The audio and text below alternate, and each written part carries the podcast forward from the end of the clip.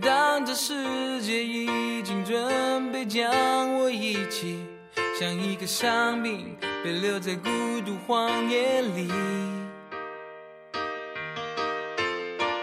开始怀疑我存在有没有意义，在别人眼里，我似乎变成了隐形。同样，喜马拉雅的听说事儿吧，欢迎大家的关注。聆听那些细微的声音，汇聚那些柔弱的能量。每一个故事都是开端，而不是结束。讲东讲西，说事说情。今天是星期一，五月二十号。我不说这个日子啊，有的时候太商业化的炒作，让很多的一些数字所带来的，好像谐音可以产生的某些延展想象空间的这些日子呢。呃，几乎可以忽略不计了，因为如果心中有爱的话，每天都是五二零；如果心中无爱的话，五二零你就算是收到再大的礼物，那也是无爱的。因为用钱可以表达的这个东西啊，有的时候真的是毫无价值。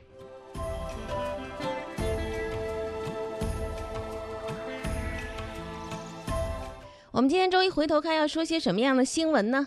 首先，先通过一个声音来感知一下上个星期也算是刷屏的一个内容。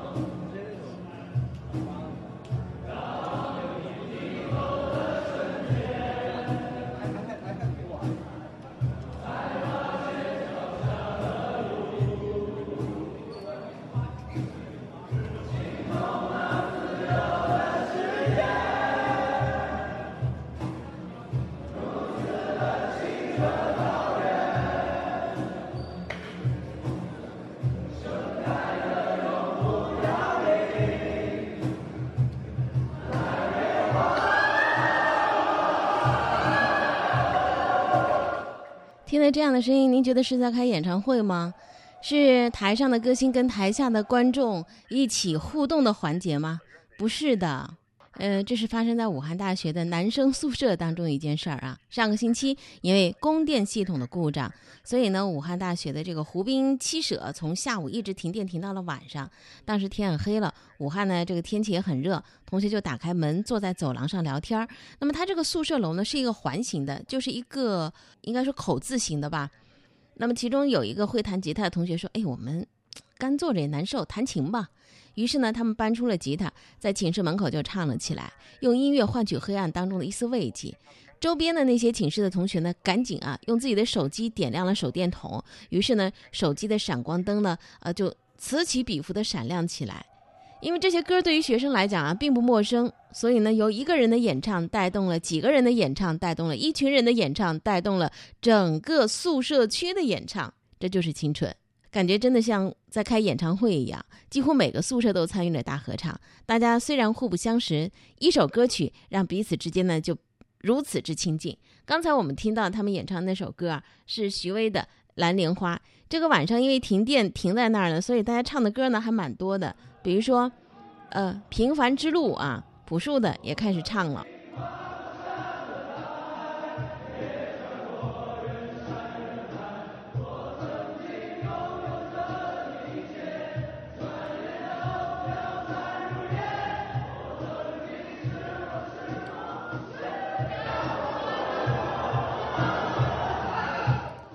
除了这些歌曲，还唱了什么呢？光阴的故事。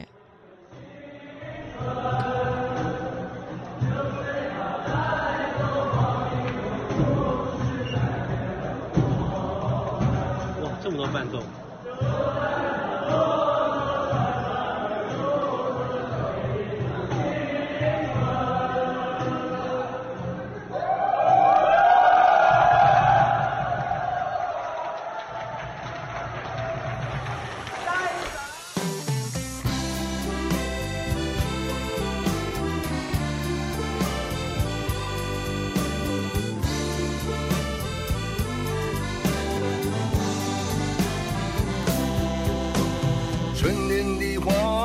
秋天的风，以及冬天的洛阳。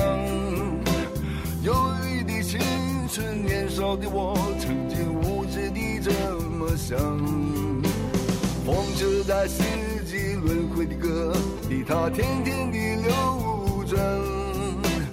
风花雪月的诗句里，我在年年的成长。流水它带。曾经的校园内的夜谈和夜唱，会在很多人的青春记忆当中留下深刻的印象。青春呐、真好，尤其是当这首歌响起的时候，也许您现在正在车上呢，不由自主就哼哼起来了，是吧？歌词我们可以随着年月的流逝而记不住，但这个旋律你能忘吗？青春的人真的是太美好了，这才是青春该有的样子。流水它带走光阴的故事，改变了一群人。就像那课本里缤纷的书签，刻画着多少美丽的事，可是终究是一阵烟。流水它带走光阴的故事，改变了两。那还有一个人啊，他在这时候发声呢，是很让人很招人嫌的。在后台在留言，他问了一句：“他说，哎，你们晚上唱歌唱那么响，这宿管的阿姨、大爷，包括辅导员老师，他们不来管吗？”有，宿管大爷来了，哎，睡觉了，睡觉了，维持秩序啊。这男生们就起哄了，哎，来一个，来一个，大爷你也来一个。这些人真的还是挺厉害的。一停电啊，你看我们看听到的是吉他声，架子鼓也拿出来了，灯光也打起来了，一个点歌就能够随时开启的自发大合唱，熠熠生辉的青春岁月。有着旧日狂热的梦，也不是旧日熟悉的你，有着依然的笑容。流水它带走光阴的故事，改变了我们。就在那多愁善感的初次回忆也许这样一个场面会唤起您很多对于曾经过往的一些点滴的记忆。今天是五二零，为什么一定要说对相爱的人之间说爱呢？这种爱的情感应该是人类，呃非常丰富的多人群的一种情感的表达。你在青春里做过什么浪漫的事情？还记得吗？如果有兴趣啊，也可以跟我们来进行一个分享。听说事儿微信公号，听说事儿的微信公号的后台可以留言，还有呢就是喜马拉雅的听说事儿吧的后台可以留言。周一回头看，继续来关注更多的新闻分享。喝过瑞幸咖啡吗？如果没喝过也不要紧。呃，一个蓝色的小鹿的这个头应该也不陌生啊。有一段时间，它会迅速在街头巷尾出现，在你的办公室里头、同事的桌上出现。这个叫瑞幸的咖啡，上个星期周一回头看，怎么不说说？怎么能够不说说它呢？没有迷茫，没有弯路，更没有跌跌撞撞。这个瑞幸是一路的笔直狂奔，冲进了纳斯达克。五月十七号，创办只有一年半的瑞幸咖啡登陆美国纳斯达克上市，刷新了中国企业赴美 IPO 的最快速度。按照发行价，它的市值是四十二点五亿美元，成为今年在纳斯达克 IPO 融资规模最大的亚洲公司。这或许是今年饱受争议的品牌之一，称之为是最饱受争议也不为过。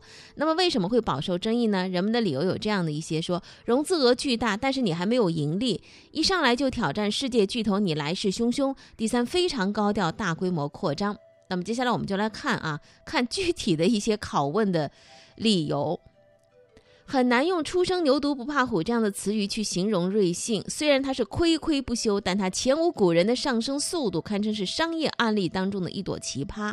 人们不看好瑞幸一百天开五百家店，结果他做到了；人们不看好瑞幸超越 Costa，结果他又做到了；人们不看好瑞幸海外上市，结果它再次做到了，还是以史上最快的速度。寻常品牌五十年的缓慢进阶的路径，在一年半的时间里，瑞幸飞速走完。成立九个月，它的门店数超过入华十二年的英国连锁品牌 Costa。成立十四个月之后，它的门店数达到两千家，而星巴克完成这一个数字是花了十七年的时间。这种速度的对比，该是有多么的鲜明？那么到了去年的五月八号，瑞幸咖啡只有半年时间，就在十三个城市开出了五百家店。截止到目前，只有十八个月的时间，瑞幸在店面的数量和消费杯数上，成为中国市场仅次于星巴克的第二大的咖啡连锁品牌。他的野心不仅如此啊，他还给自己定了更加宏伟的目标。二零一九年的一月三号，瑞幸咖啡的创始人 CEO 钱志雅宣布，二零一九年瑞幸将新建门店超过两千五百家，总门店数量超过四千五百家，在门店和杯量上全面超过星巴克，成为中国最大的连锁咖啡品牌。这咖啡好喝吗？呃，我也不懂，我也外行，但是有的时候呢，觉得呢，送到手里的之后啊，它不是最热的，口感好像感觉有点问题。但是呢，你明显可以从这个咖啡当中呢，一口口的喝出一股纸币燃烧的味道。横空出世的瑞幸咖啡跟 OFO 啊 offer 和摩拜滴滴一样，就是疯狂的烧钱搞补贴的。瑞幸通过互联网补贴。以比传统咖啡便宜一半的价格体验，迅速获得很多的新用户。他自己公布的数据是这样的：在不到一年的时间里，瑞幸的消费用户达到一千两百万，售出总杯量超过八千五百万杯。它的咖啡分三个档次：二十一块的、二十七块的和二十七呃四块钱的。八千五百万杯的售出量，我们就有当中这一档二十四来算的话，总收入应该是达到二十点四亿。但是今年公布的收入的预测是七点六亿，这说明什么呢？八千五百万杯当中，按照原价来算，仅仅售出三千一百六十七万杯，剩下的五千三百多万杯是赠送的形式送给了客户。那么也就是说。它的售出和赠品大概是一比一点五，那么这样的搞法，它的毛利率是负的百分之一百十五点五。一般的咖啡的毛利率都会在百分之五十以上。最新公布的数据显示，前九个月的净亏损达到八点五七亿元，融资、烧钱、获客、再融资。再烧钱，再获客，这样持续一年的补贴策略看起来是深入人心。至今为止，微信群、朋友圈依然充斥着小蓝杯的优惠券，赠一得一、充二送一、五折券等等。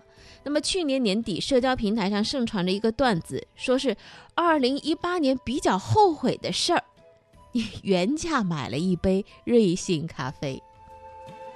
不久前呢，《南风窗》杂志曾经发了一篇文章，标题是“这咖啡一股纸币燃烧的味道”，去论证瑞幸咖啡的商业模式。这跟出身神州专车的 CEO 钱志雅、市场营销官杨飞是有关的。瑞幸这一等。整套都是照搬当年网约车的经典兵法，一边用补贴破坏原有的行业逻辑，一边用互联网手段大搞营销，然后靠着持续融资推动前行，迅速做出规模。判断一个产品到底能不能形成有效市场，一个重要的标准就是看它在没有资本推动之下能不能实现自然增长。那么，对于很多瑞幸咖啡的消费者来讲，首次购买呢几乎是免费的，第二次买呢又基于优惠券的人并不在少数。所以有店长在接受采访的时候就说。如果没有大的优惠活动加持的话，我们的日订单量只有三分之一。那么这句话就可以判断说，它的咖啡的消费者差不多应该有三分之二是有折扣来拉动的。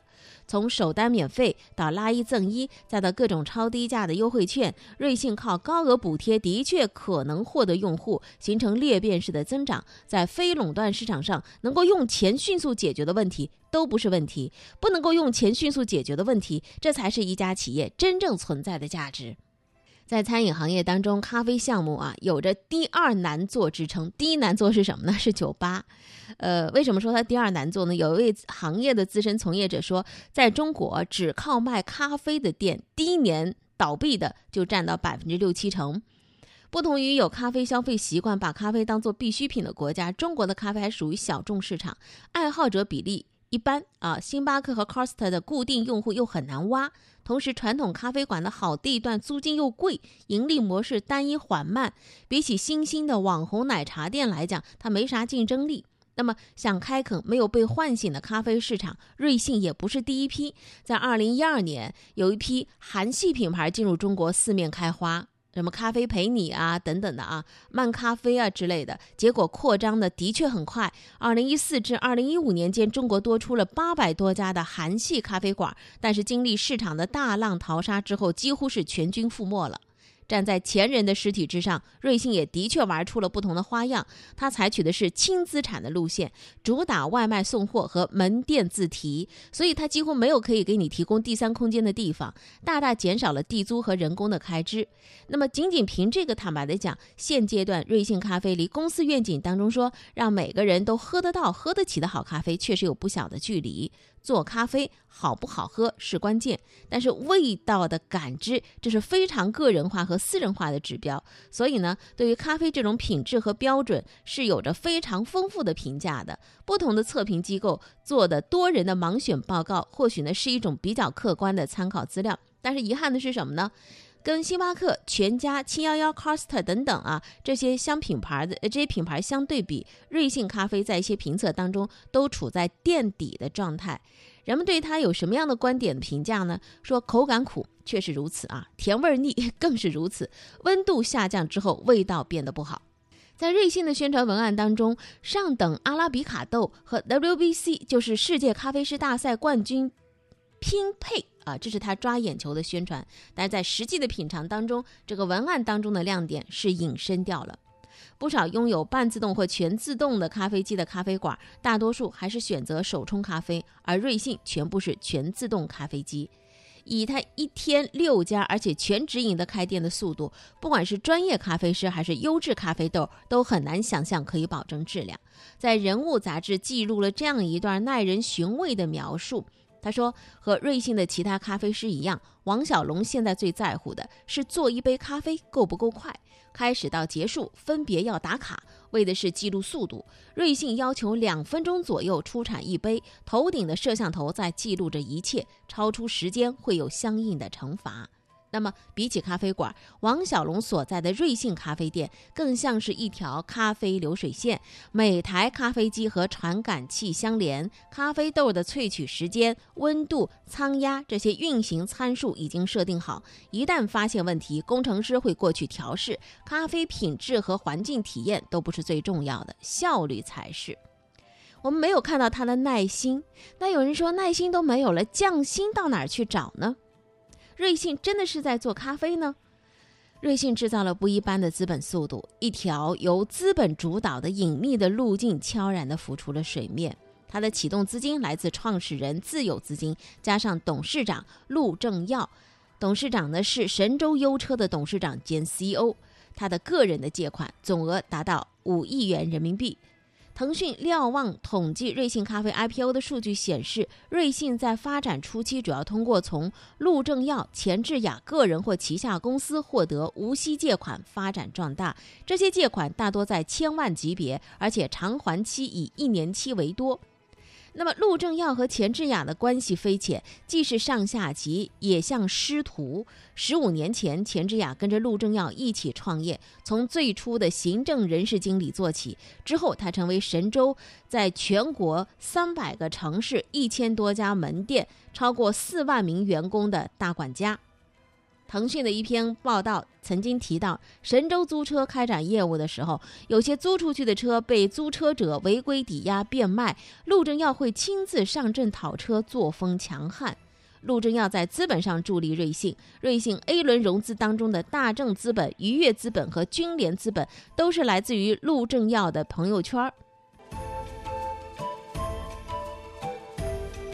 媒体上把陆正耀、黎辉和刘二海组建的资本运作称为是“铁三角”，这都是在神州租车上市当中一起赚过几个亿的好兄弟呀。在在其他的一些资本的风投的这个嗯合伙人啊、创始人、业内的人士来看，说这个背后的融资实力特别强大，而且关键一个是什么呢？相对封闭，是一个闭环的，这不是一般的企业可以比拟的。要进入这个投资圈子非常难。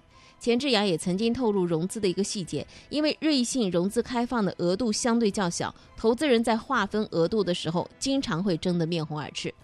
关于瑞信上市，有金融界的人士评价说，与其说瑞幸在一家。呃，做咖啡连锁店，不如说他是在制作一节课程，如何办一家可以成功上市的创业公司，一个 MBA 的案例课，也就是上市式创业。通过资本喂养出来的怪物，只能够继续寄托于继续用资本来喂养它。投资人不是在做慈善，尤其是深陷亏损严重、未来仍然需要大量烧钱的项目，连续投资两轮的投资人的心情想必也并不轻松。衡量快慢的指标并非是时间。今年的 B 加轮融资之后，瑞幸咖啡的估值达到二十九亿美元。那么这个估值水准已经是很适合去上市的体量。对于很多的质疑啊，就是那个刘二海投资人呢对投资界说，这个市场只有数据、价值这些客观的中性的指标，没有所谓的快和慢。有说法认为这时候去上市是因为没钱了。他说呢，这么说是缺乏基本常识。任何时候没钱去融资都是去呃很糟糕的事情。我从来都是让我们的被投企业在有钱的时候去融资，没钱的时候你去融资，你在谈判当中到底想处在什么样的地位呢？现在其实对于我们这些普通人来讲，就是看个热闹。因为内行的看门道也未必会让你看得那么清楚，外行的自然更是热闹了。你是不是看好瑞幸咖啡，跟你我这个分析判断是全然没有关联的。那么你可以投票的就是我是否会去选择来一杯瑞幸咖啡，这是你说了算的。用一百年的时间让生意增值一百倍，还是花两年的时间让资本增值五百倍，是个问题。人性，他是赚多了快钱之后，他都不愿意去赚慢钱的。就像炒房子很好，那些做实业的不都去买弄房地产了吗？好，你股票赚了一点钱，你觉得这钱来的太快了，然后呢，你不就把自己的身家全都各种的方式投入到这个股票市场当中去了吗？亏的时候你忘了，对吧？但是历史的教训告诉我们，资本的助推也许可以帮你领先十米，但是不可能让你永远领先。Offer。从一个万人敬仰的独角兽变成了很多人眼里的老赖，从启动到落寞只花了三年时间。共享单车的沉默也是让我们应该去思考一些，就是那些快速烧钱裂变式扩张的方式是不是可行的？但是也有人说了，你管它是不是可行呢？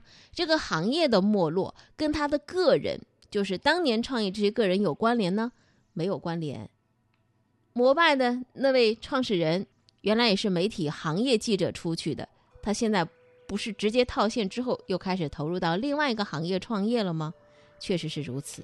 有的时候行业跟个体有一些关联，但是没有绝对的关联。你的故事我在听，好故事带来好传播，天天说事儿。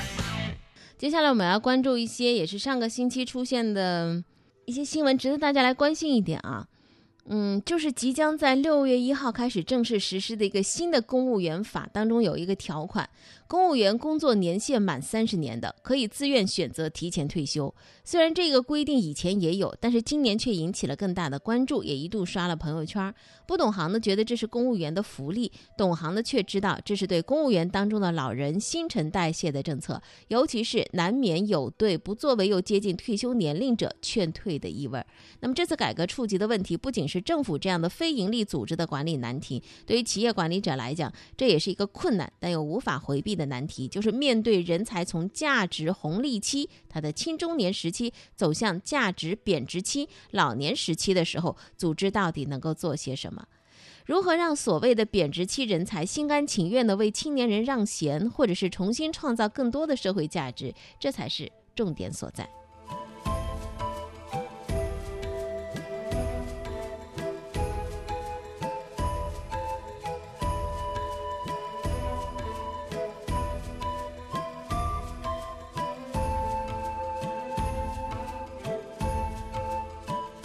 上个星期刷屏的新闻，还有一位老人，他的名字叫贝一鸣。世人对于大师的态度都很有趣的，要么是高高捧起，说过的俏皮话也要记在小本本上；要么是八卦兮兮的去窥探，好像大师不得不有点怪脾气，比如说桀骜不驯啊、放荡不羁啊之类的，否则呢就要被夺去大师的封号。总而言之，一提到大师，好多人坐姿都显得不自然。很可惜，贝聿铭并不满足以上这些对大师的想象，他似乎总是在笑。你看一下他那个照片的笑，就明白他那既不高冷也不古怪，而且他还不爱著书立说，他也没有什么新奇的主意可以引用来装蒜。他身上散发的是什么呢？绅士的涵养和精英的气质。这是建筑大师，也是入世的商人，处事有着不同寻常的练达和圆润。据说呢，为了拿下肯尼迪图书馆的项目，他当年下了不少的室外的功夫，投总统遗孀所好，重新布置工作室，并且用高超的沟通技巧打动了前总统夫人。一个传记作者说，他脸上荡漾着一千瓦功率的微笑，和来自三大洲的著名客户套近乎。哎呀，真的是作家啊，夸人也不会正经的夸。那么，在他过完一百零二岁生日二十多天之后，在五月十六号与世长辞。所以呢，上个星期朋友圈也在刷屏，好像人人都认识他似的啊。缅怀的方式呢，总的来讲呢，还算一点克制，只是默默的欣赏并转发他的作品。还有一些呢，是集结他大部分的经典作品，美轮美奂的建筑密集袭来，也算是一一堂小型的美学课。欣赏贝聿铭的作品集，洗眼睛啊，确实有这样子。因为平时我们看看到呃太多的充满魔幻现实主义色彩的奇葩建筑，你能想象吗？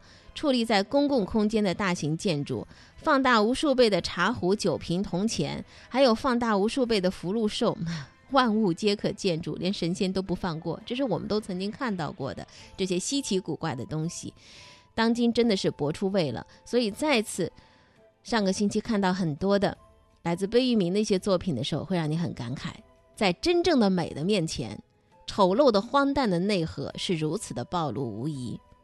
比如说，日本的美秀美术馆建在山上，你要进入美术馆，要先穿过时光隧道，再横跨吊桥，这样的曲径通幽，会通向一个不知有汉无论魏晋的世外桃源吗？这个灵感就是源自于《桃花源记》的设计，没法不叫人心驰神往。那么最著名的作品《玻璃金字塔》就更不用讲了，你能想象得到在卢浮宫跟前去做一个玻璃金字塔，而且做的毫无违和感？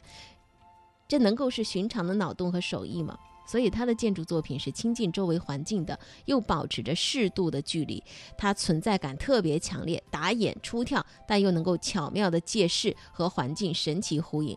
我们能够去的最近的地方、最方便的地方就是苏州博物馆，非常之绝妙。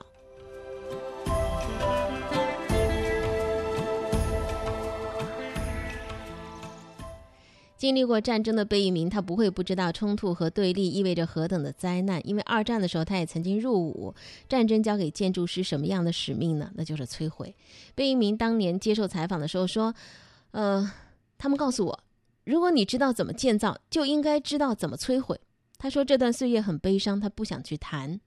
本该锻造美的建筑师，被送去研究如何摧毁桥梁、炸平城市。这不是一个反文明的笑话吗？愿他身后的世界更美更好。生活是志趣相投者的狂欢，听说事儿是对这种生活的赞同。